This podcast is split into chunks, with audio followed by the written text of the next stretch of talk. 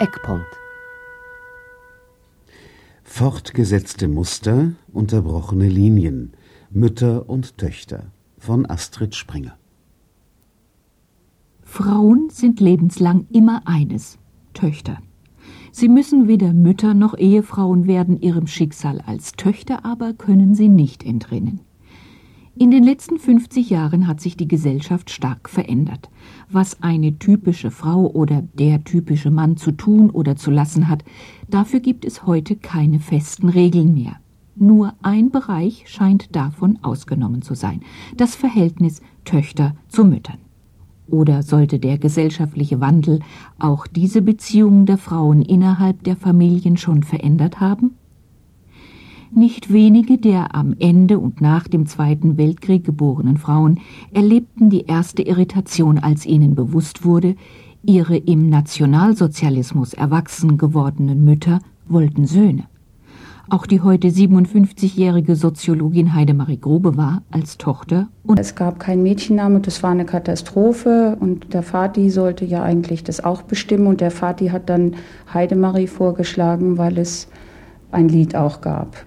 Sie saß dann vor mir und hat als fast 30-jährige Mutter so, ich war da vielleicht sechs oder sieben, geweint und ich habe Mitleid mit ihr gehabt und habe sie auch gestreichelt und getröstet, dass sie nun keinen Sohn hatte und und eigentlich erst jetzt, in, in, sehr fortgeschrittenem Alter, ist mir deutlich geworden, was für eine wahnsinnige Situation es war. Und ich habe auch mir mal überlegt, wenn ich das mit meinen Töchtern gemacht hätte oder überhaupt mit meinem ersten Kind vielleicht, äh, gesagt hätte, du, ich wollte immer eine Tochter, das ist ein Sohn. Also das ist etwas, was ich nahezu unfassbar finde. Unsere Mütter hatten diese kritische Distanz zu sich selbst noch nicht, schon gar nicht, wenn sie statt des erwünschten Hoferben im Jahr 1950 ein Mädchen zur Welt brachten. Auch für diese Tochter war es ein schlechter Start ins Leben. Als Ingrid Bredow vor 51 Jahren zur Welt kam, weigerte sich der Großvater zwei Wochen lang, das Neugeborene auch nur anzusehen. So sehr fühlte er sich durch die Geburt einer Enkelin in seiner männlichen Ehre gekränkt. Auch im weiteren Verlauf ihres Lebens hat die Tochter die Zwänge, denen ihre Mutter unterlag, und ihr Leiden daran sehr bewusst wahrgenommen. Für das Verhältnis der Mutter zu ihrer Umwelt war entscheidend, welche Erwartungshaltungen der Mann und der Vater und auch die eigenen Eltern an sich stellten. So wie meine Mutter in die Ehe geschickt worden ist, das hat ihr ihr ganzes Verhältnis dazu geprägt.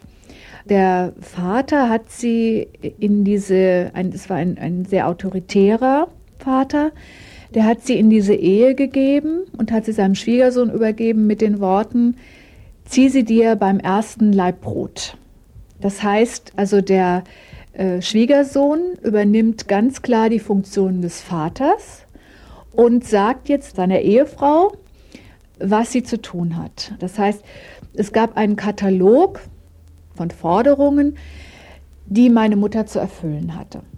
Sie stammte aus einer sehr religiös geprägten Familie, wo die Eltern die Auffassung vertreten haben, da wo der Herr dich hingestellt hat, da blüht zu seiner Ehe.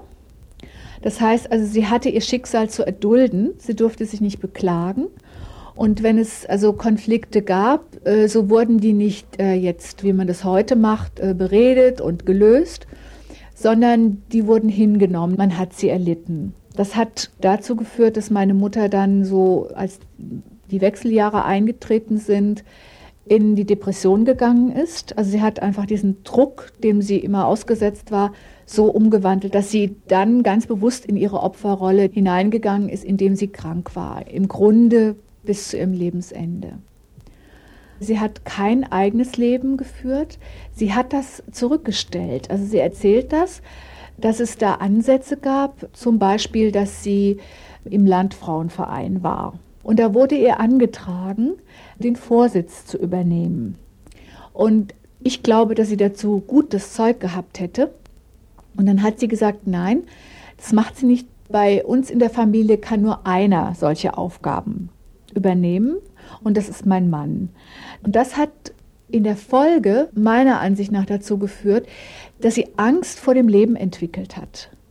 Denn sie war von ihrem Naturell her eine Frau, die im Grunde sehr stark war. Also ihre Ärztin hat mir gegenüber mal geäußert, dass der stärkere Teil der Ehepartner eben meine Mutter war. Dass sie das aber nie ausgelebt hat. Also sie hat es defensiv ausgelebt. Dadurch, dass sie es nach innen genommen hat, hat sie sich selbst zerstört. Damit natürlich auch ein Umfeld für die Familie geschaffen, das auch nicht sehr entspannt und sehr fruchtbar war. Das hat sich dann natürlich auch übertragen. Das heißt also, ich habe auch eine Mutter erlebt, die im Grunde genommen immer enttäuscht war, sich betrogen fühlte und äh, die sich im Grunde ein anderes Leben gewünscht hat als das, was sie dann bekommen hat. Für das Leben der Tochter konnte der Weg der Mutter kein Vorbild sein. Diese Mütter der heute 50-jährigen Töchter waren wirklich in jeder Hinsicht betrogen. Als sie geboren wurden, war der Erste Weltkrieg gerade vorbei. Als sie junge Frauen waren, brach der Zweite Weltkrieg aus. Von den äußeren Umständen her waren sie in ihren Entfaltungsmöglichkeiten behindert und die Rollenerwartung im Nationalsozialismus war strikt. Frauen hatten Kameradinnen der Männer und vor allem Mütter zu sein. Kinder zu haben war keine unter vielen Möglichkeiten, das eigene Leben zu gestalten, sondern es war eine nicht hinterfragte Selbstverständlichkeit. Deshalb war es weder üblich noch nötig, den eigenen Kindern Liebe zu zeigen. Gefühle waren ja sowieso tabu. Aber die Tochter Sigrid Beck, heute 61 Jahre alt, hat es registriert und es hat ihr Misstrauen erweckt. Ich habe meine Mutter nie als Kind als liebevoll empfunden sondern wenn ich ein Wort für meine Mutter hätte finden müssen, wäre das immer gewesen, pflichtbewusst. Ich habe sie auch mal gefragt in dieser Zeit. Ich sage, du hast uns eigentlich oder mir auch nie gesagt, dass du mich liebst. Und da fiel ihr die Kinnlade runter und sie sagte, ja, aber du warst doch mein Kind, natürlich habe ich dich geliebt. Es war für sie so selbstverständlich. Im Grunde hatte die Liebe der alten Mütter zu ihren Töchtern auch gar keine Chance. Sie zu zeigen, hätte die Autorität untergraben und die strenge Hierarchie in Frage gestellt. Liebe zu zeigen war nämlich mit den hergebrachten Erziehungsvorstellungen nicht zu vereinbaren. Diese alten Mütter hatten ihren eigenen Eltern gehorchen müssen, und das erwarteten sie genauso selbstverständlich von ihren Kindern. Söhnen wurde mehr zugestanden, die mussten ja lernen, sich im feindlichen Leben zu behaupten. Die Mütter der 68er Generation werden daraus ihre Lehren ziehen. Sie wollen ihre Kinder anders aufwachsen sehen. Sie stellen sich ein anderes Partnermodell vor, erziehen ihre Kinder alleine oder wollen überhaupt keine mehr. Mit ihren alten Müttern haben sie es schwer und umgekehrt diese alten Mütter mit ihren Töchtern auch noch sind sie selbst Kinder und abhängig von den Vorstellungen ihrer Eltern. Dass viele alte Mütter ihre Wünsche ans Leben nicht erfüllt bekamen, musste notwendigerweise auch Konsequenzen für ihr Verhältnis zu den Töchtern haben. Heidemarie Grobe spricht von der Erfahrung mit ihrer Mutter. Meine Mutter hat keinen offiziellen Schulabschluss, keine Berufsausbildung nachvollziehbar, weil ja oberstes Ideal äh, Hausfrau und Mutter war oder gute Frau und Mutter. Das musste auch nicht sein. Aber ich denke, ehrgeizig war sie auch. Und ihren Ehrgeiz hat sie in mich hinein gepflanzt. Und von der ersten Klasse bis zur letzten Klasse war ich Klassenbeste. Ich habe Abitur mit Auszeichnung gemacht und ich denke, das waren alles Siegespalmen, die ich dann auch meiner Mutter nach Hause tragen konnte weil sozusagen meine guten Noten ihre Leistung waren. Damit eng zusammen hängt das große Thema Schuld. Es resultiert daraus, dass den gesellschaftlichen Umständen entsprechend Mütter ja zwangsläufig ihre eigenen Interessen hinter die der Familie und der Kinder zurückstellen mussten. Beobachtungen von Ingrid Bredow in ihrer Familie. Schuld ist auch ein ganz großes Thema in dieser Familie und ja, fühlte mich äh, verantwortlich dafür, dass es meiner Mutter gut geht und meinte auch lange Zeit, ich könnte ihr tatsächlich helfen, ihre Konflikte mit dem Vater und ihre Lebensproblematik lösen zu helfen. Und es hat sehr lange gedauert, bis ich das zurückgewiesen habe und ihr nahegelegt habe, sich von außen Hilfe zu holen. Sie hat das verweigert, weil eine Lebensregel von ihren Eltern sie bis zu ihrem Lebensende fast begleitet hat, nämlich familiäre Dinge immer innen zu belassen. Das heißt also, diese zwei Welten aufzubauen. Alles, was innen ist und die Familie ist geschützt werden muss und dass man nach außen ein perfektes Bild abgibt. Auch unter dieser Spannung ist sie letztlich zerbrochen, dass sie selber keine Möglichkeit entwickelt hat, ihre Gefühle mit anderen zu teilen und da heraus vielleicht auch Heilung zu erfahren. Obwohl die wenigsten der zwischen den beiden Weltkriegen geborenen Mütter ihre eigenen Wünsche und Vorstellungen leben konnten, gelang ihnen, was die männlich geprägte Großelterngeneration noch verhindert hatte. Sie gaben ihren Mädchen eine vernünftige Schul- und Berufsausbildung mit. Auch die Mutter von Ingrid Bredow, die Bäuerin geworden war, hat das für ihre Tochter getan. Meine Mutter hat mich immer wieder unterstützt, vor allem als ich den Weg zum Abitur ging. Sie hat mich auch immer wieder finanziell unterstützt. Und zwar oft hinter dem Rücken meines Vaters.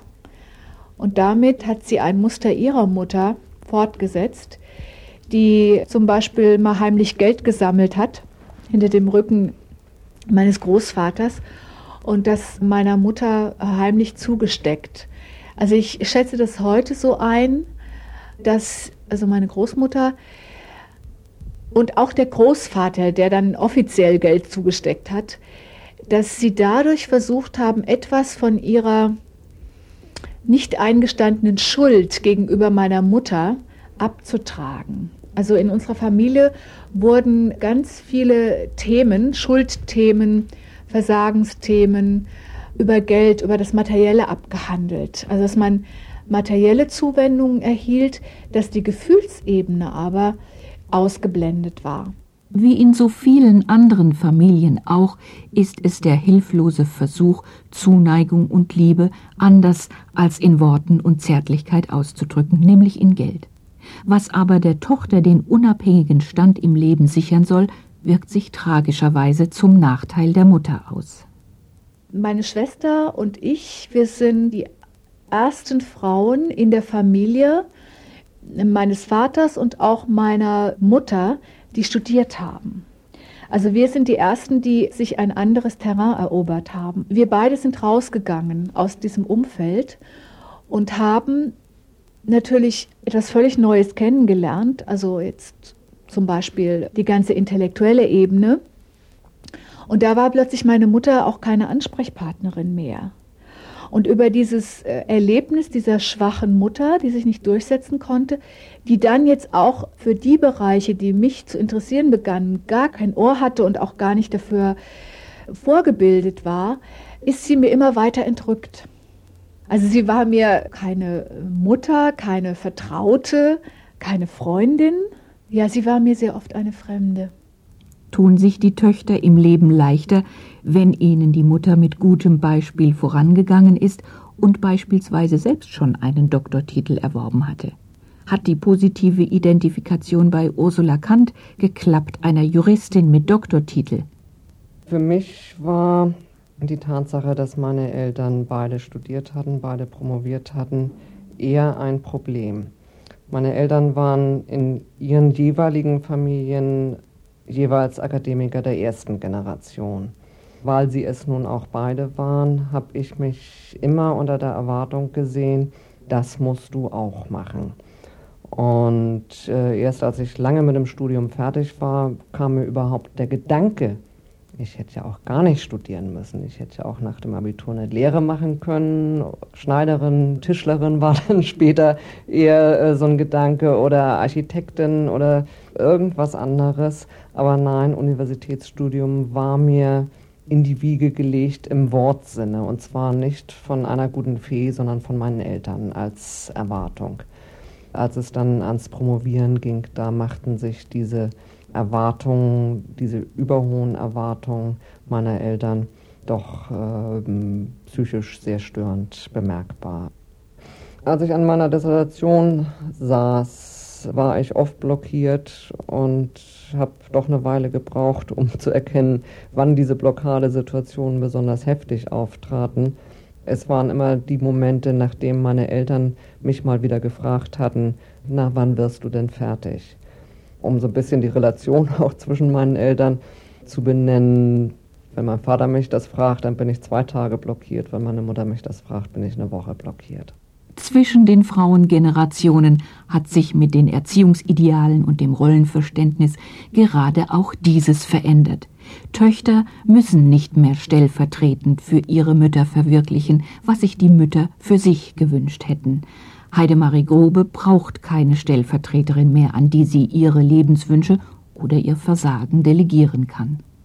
Als Mutter sich dem Beruf zu stellen, ist eine verdammt harte Angelegenheit. Sehr vieles ineinander verschachtelt zu organisieren ist hart.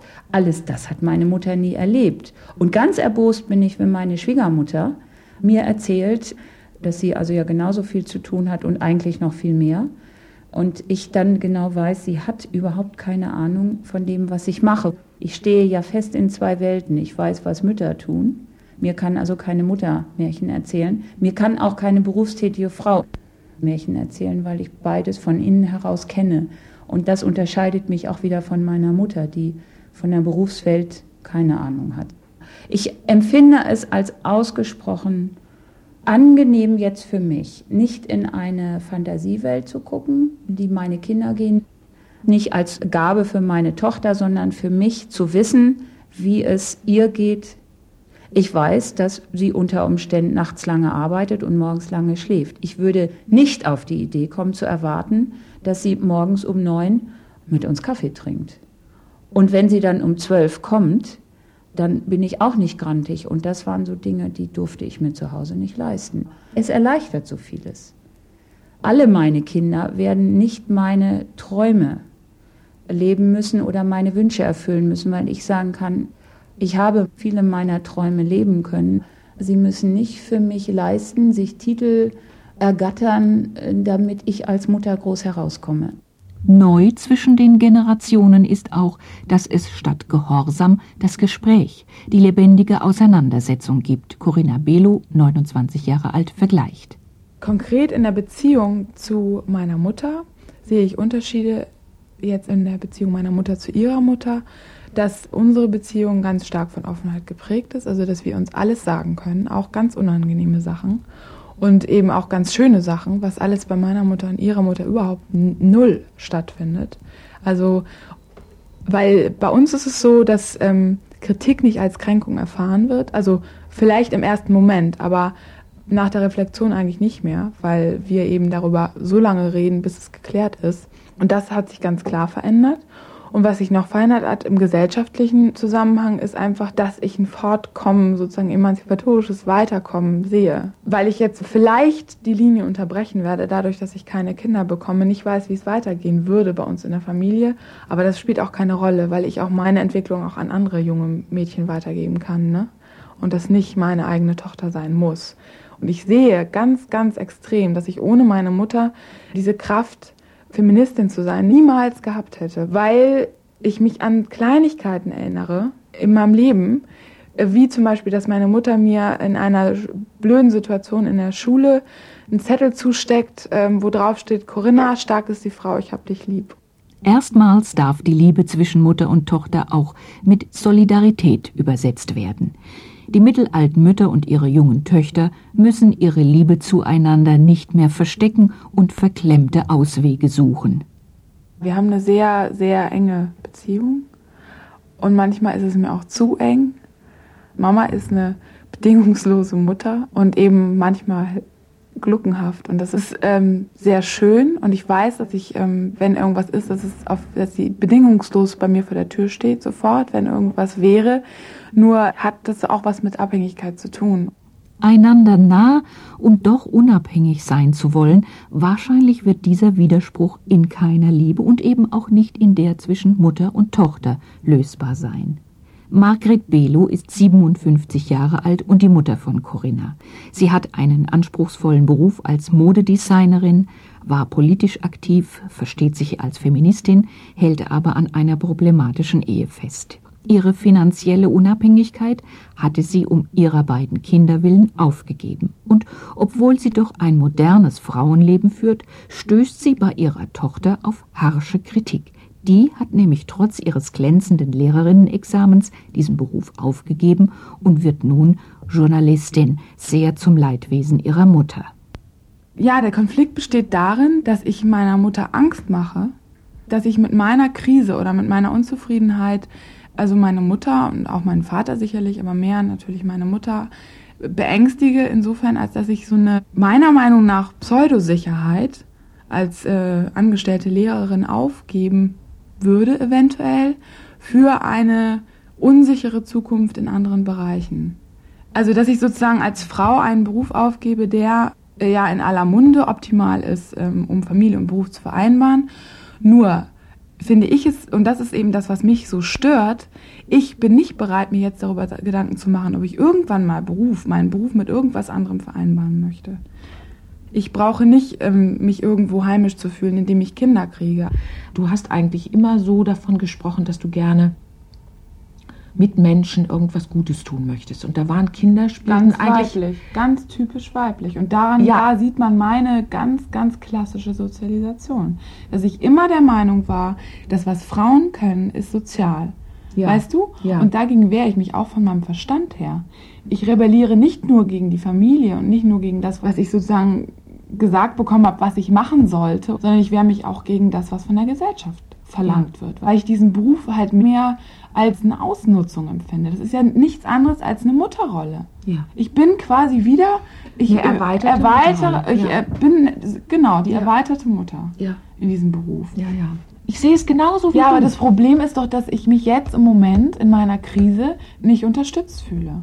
Weißt du, ich habe das Gefühl, es macht dir solche Angst, dass du am liebsten ja. möchtest, dass ich aufhöre damit und dass ich glücklich bin mit dem, was ich jetzt habe. Corinna, weißt das stimmt. Du? Richtig, Corinna. Es und dass ich vielleicht auch Angst. nicht irgendwie es, mein du, Leben lang einen Angst Beruf macht? haben werde. Weißt du, warum es mir Angst macht? Weil das, was ich in dich gelegt habe, mit unendlich vielen Gesprächen, mit Vorbild, mit Literatur, dass ich denke, ich habe dir etwas aufgebürdet, was mir selbst nicht gelingt wie komme ich eigentlich dazu, Opposition zu machen und letztlich immer wieder zurückzukriechen? Ja, es nicht zu leben. Und ich sage dir, das ist eigentlich das Schlimmste für mich, dass das, was ich von ja. dir gelernt habe, ja. ich jetzt sehe, dass du daran eigentlich gescheitert bist Richtig. und Richtig. dass ich sozusagen deine Ohnmacht erlebe Richtig. und selber ohnmächtig bin. Ja, ja weil ich denke, genau. wie soll ich das schaffen? Erst konnten es die Töchter den Müttern nicht recht machen, und inzwischen können es die Mütter den Töchtern nicht mehr recht machen. Trotz aller Bemühungen der Töchter, die Fehler ihrer alten Mütter nicht zu wiederholen, bleibt die ernüchternde Erkenntnis, es kann immer nur an das Vorangegangene angeknüpft werden.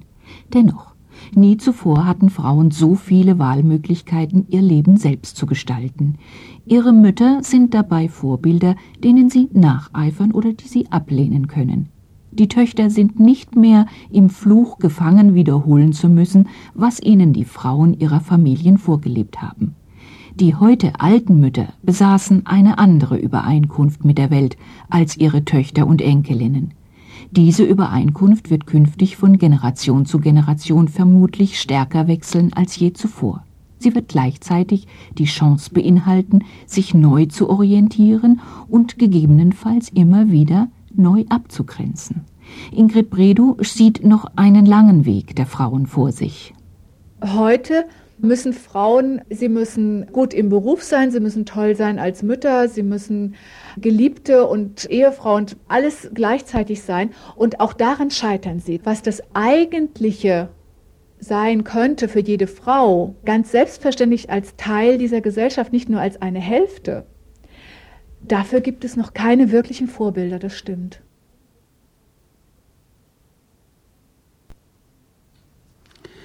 In SWR 2 Eckpunkt hörten Sie fortgesetzte Muster, unterbrochene Linien, Mütter und Töchter von Astrid Springer.